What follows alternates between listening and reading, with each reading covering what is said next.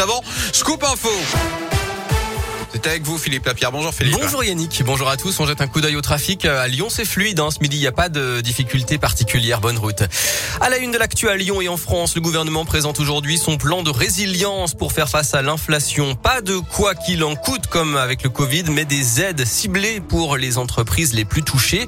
La hausse des prix met en grande difficulté notamment les transporteurs, les pêcheurs ou encore les métiers du BTP.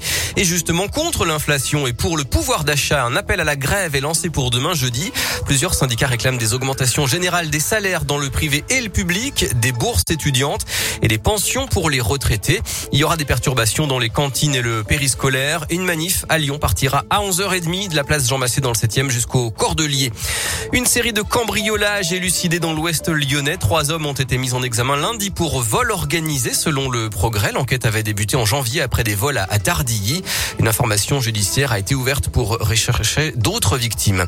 En Isère, on en sait plus sur l'incendie qui a coûté la vie à un homme cette nuit à la chapelle de la Tour. D'après le Dauphiné libéré, il s'agirait d'un fonctionnaire de la police aux frontières qui aurait lui-même mis le feu à sa maison avant de se donner la mort.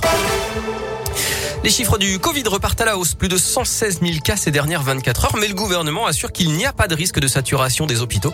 Ce matin, Olivier Véran a défendu sa stratégie de lever des restrictions.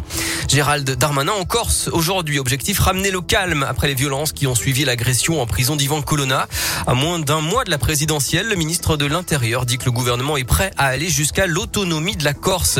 L'espoir d'un compromis s'éloigne en Ukraine. La Russie envisage une neutralité de l'Ukraine sur le modèle de la Suède ou de l'Autriche, mais l'Ukraine dit refuser et vouloir garder toute sa liberté.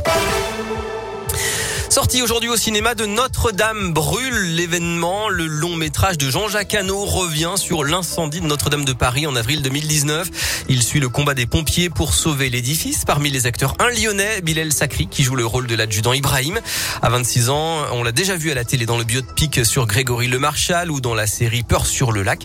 Il fait ses grands débuts au cinéma et sous la direction en plus d'un grand cinéaste. Bilal a encore des étoiles dans les yeux en évoquant le tournage. C'était incroyable. Vraiment si je peux pas dire autrement, bosser avec Jean-Jacques Hano, c'était une chance. Je l'ai compris que c'était une chance quand je l'ai dit aux gens, en fait. C'est quand même un très grand honneur de pouvoir bosser là-dessus. Et, c'est vrai que j'étais, j'appréhendais énormément parce que je me suis dit, je suis très jeune, finalement. Je découvre ce milieu-là encore. Et le fait d'arriver face à un monument du cinéma, je me suis vraiment senti petit. Et il m'a vraiment mis à l'aise. Il a pris le temps de nous expliquer. C'était dur de trouver sa place au début, mais au final, ça l'a vraiment bien fait. Donc, je me suis beaucoup renseigné en interne parce que j'ai des amis pompiers, heureusement. Ça m'a beaucoup aidé. Je me suis préparé physiquement aussi. Fallait un peu tenir la route en tant que pompier. Et heureusement, sur le plateau, on avait un, un pompier qui était là justement pour nous guider, nous aiguiller sur comment que ça fonctionne dans la vraie vie. Et c'était vraiment agréable de bosser avec. Et je suis très content du résultat. Notre-Dame brûle aujourd'hui au cinéma. Excellent après-midi à tous. Merci.